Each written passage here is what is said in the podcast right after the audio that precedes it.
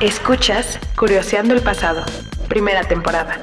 Un podcast Ibero.2. Canal digital de la estación de radio Ibero 90.9.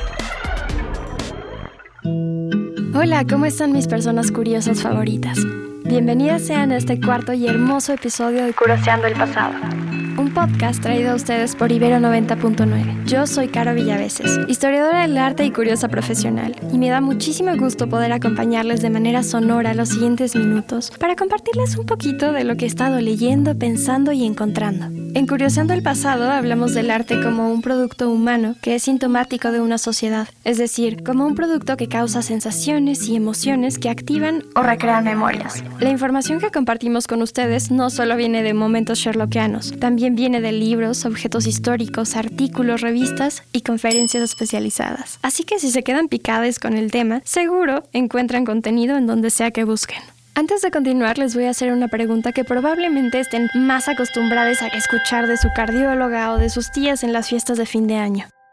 ¿Cómo está su corazón? ¿Cómo se encuentra su corazón en estos momentos? Ahora, permítame preguntarles, ¿cómo se imaginaron su corazón? ¿Podrían dibujarlo? Poniéndonos un poco filosóficas, podríamos recordar las cuevas cavernícolas y decir que las imágenes son representaciones de la realidad. Pero también sabemos que existen la fantasía, las leyendas, la historia y los sentimientos. De modo que los trazos o los conceptos de los cuales de pronto hablamos no son tan tangibles como podrían serlo. A veces, los trazos que conforman los símbolos son esquematizaciones de algo mucho más abstracto. Hoy estamos aquí para hablar de por qué dibujamos los corazones del modo en el que lo hacemos, con dos líneas curvas cortadas a la mitad que en su parte inferior semejan una punta de diamante. Y también vamos a platicar de por qué asociamos directamente ese símbolo con la idea del amor. Es decir, existe una imagen trazada que hoy en día, gracias a la globalización y el devenir del ser humano, asociamos directamente con la idea abstracta del amor. Y además utilizamos este trazo para hablar del tema, para escribirlo, verbalizarlo y materializarlo. De hecho, hasta el año año pasado, el segundo emoji más utilizado a nivel mundial era el del corazón rojo. El único que le gana en popularidad es la carita que se muere de risa con lágrimas de cada lado.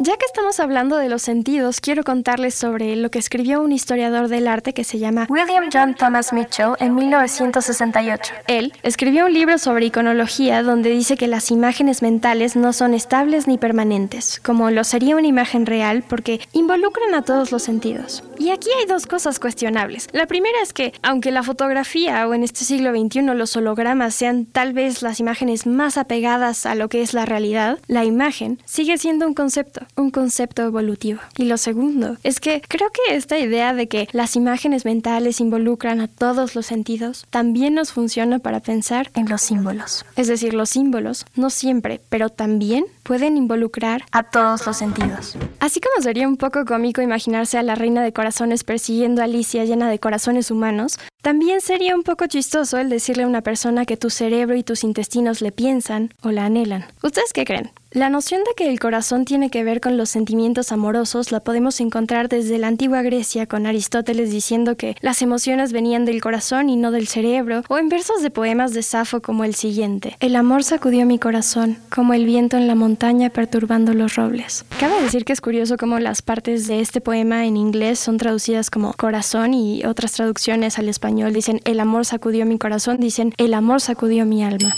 Pero si se fijan, luego siguieron los romanos diciendo que Venus y Cupido flechaban a las personas. En sus representaciones pictóricas y escultóricas, las flechas no tenían este corazón bonito y cursi que tanto usamos. Y aunque algunos observadores dicen que en las vasijas griegas ya había símbolos parecidos a los de un corazón, considerando que muchas de estas vasijas estaban hechas para guardar vino y evocaban a Dionisio, el dios del vino, los expertos dicen que es más probable que tenga que ver con la hoja de la vid que con una asociación directa al corazón. También hay una teoría de la semilla de la plantita anticonceptiva que se extinguió hace mucho tiempo, el silfium, de la que hasta se hizo una moneda, un dracma, pero igual este símbolo representaba la semilla. Y sí, poéticamente una semilla es el corazón de una planta, pero aún no se trataba de un corazón humano. Cuando estaba escribiendo este episodio me puse a pensar que seguramente este símbolo tenía más que ver con el mundo occidental que el prehispánico. Entonces yo decía, bueno, es que de este lado del globo terráqueo la gente sí lo representaba como tal, porque si han visitado museos de antropología en México y se han puesto a observar los tallados, o si le han echado un vistazo a alguno de los códices mexicas, es muy fácil darse cuenta que hay una presencia del yolotl, es decir, del corazón, que tiene una forma muy parecida a la del corazón humano. Pero luego me puse a pensar que los egipcios en su libro de los muertos también tienen representaciones muy apegadas a la realidad fisiológica. En Mesoamérica le ofrecían el órgano a los dioses porque creían que los dioses se alimentaban de sangre, y en la mitología egipcia, al morir, se pensaba que tu corazón lo pesaban en contrapeso con una pluma, y si se lograba el equilibrio, habías sido una buena persona y podías pasar a la otra vida.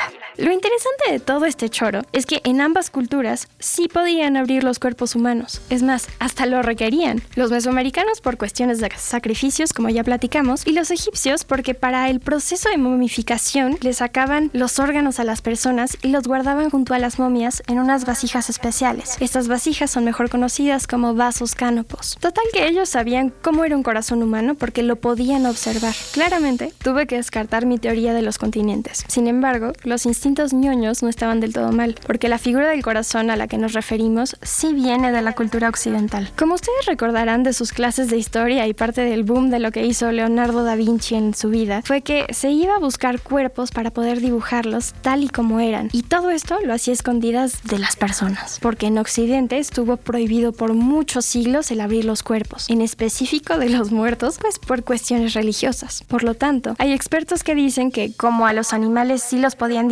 la figura de los corazones proviene precisamente de un corazón de pájaro. Pero todavía no llegamos al momento en el que la representación de regalar un corazón esté presente de manera gráfica. ¿Cómo es que llegó a nuestras vidas? ¿Por qué hay exvotos donde así representan el corazón de Jesús? ¿Por qué hay tanta joyería en torno al caso? ¿Cuál fue el primer corazoncito dibujado que regalaron? Queridos curiosos, será un placer visitar con ustedes el medievo. ¿Qué recuerdan de la Edad Media? Casi siempre nos enseñan a pensar que la Edad Media en comparación con otras épocas eran tiempos oscuros llenos de plagas y pocas cosas interesantes. Y de pronto están los cuentos de las princesas y los dragones, pero se nos olvida que muchas prácticas, tradiciones y hábitos vienen de ahí, y en este caso también los símbolos. Hay una historia proveniente de esta región que ahora llamamos Francia, que escribió un hombre llamado Thibaut en el siglo XIII, y en esta pequeña novela titulada Le Roman de la Poire, la novela o el cuento de la pera, hay una historia con esos dibujitos preciosos en las iniciales de la página, muy acordes a su época, en el que se muestra a un enamorado entregándole su corazón a su amada. Entonces aquí ya estamos viendo una representación gráfica donde se le entrega el corazón a alguien, pero lo curioso es que en cuestión de forma y gráfica se trata de un corazón con forma de pera.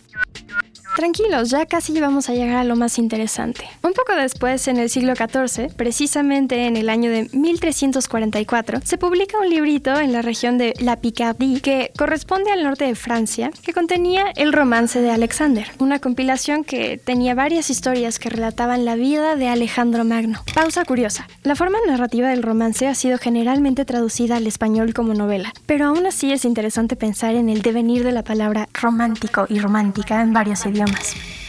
Bueno, entonces estábamos en el siglo XIV en el romance de Alexander escrito por Lambert Letort. Y les cuento que es precisamente en este manuscrito que al final de la página de uno de esos recuentos aparece un corazón con dos lóbulos y una forma puntiaguda al final. Justo el corazón que estábamos buscando. Y bueno, aparece en la mano de una joven que hace un gesto de entrega hacia el personaje sentado frente a ella, quien además se toca el lado izquierdo del pecho, como si aceptara el regalo y pareciendo que sabe de dónde proviene.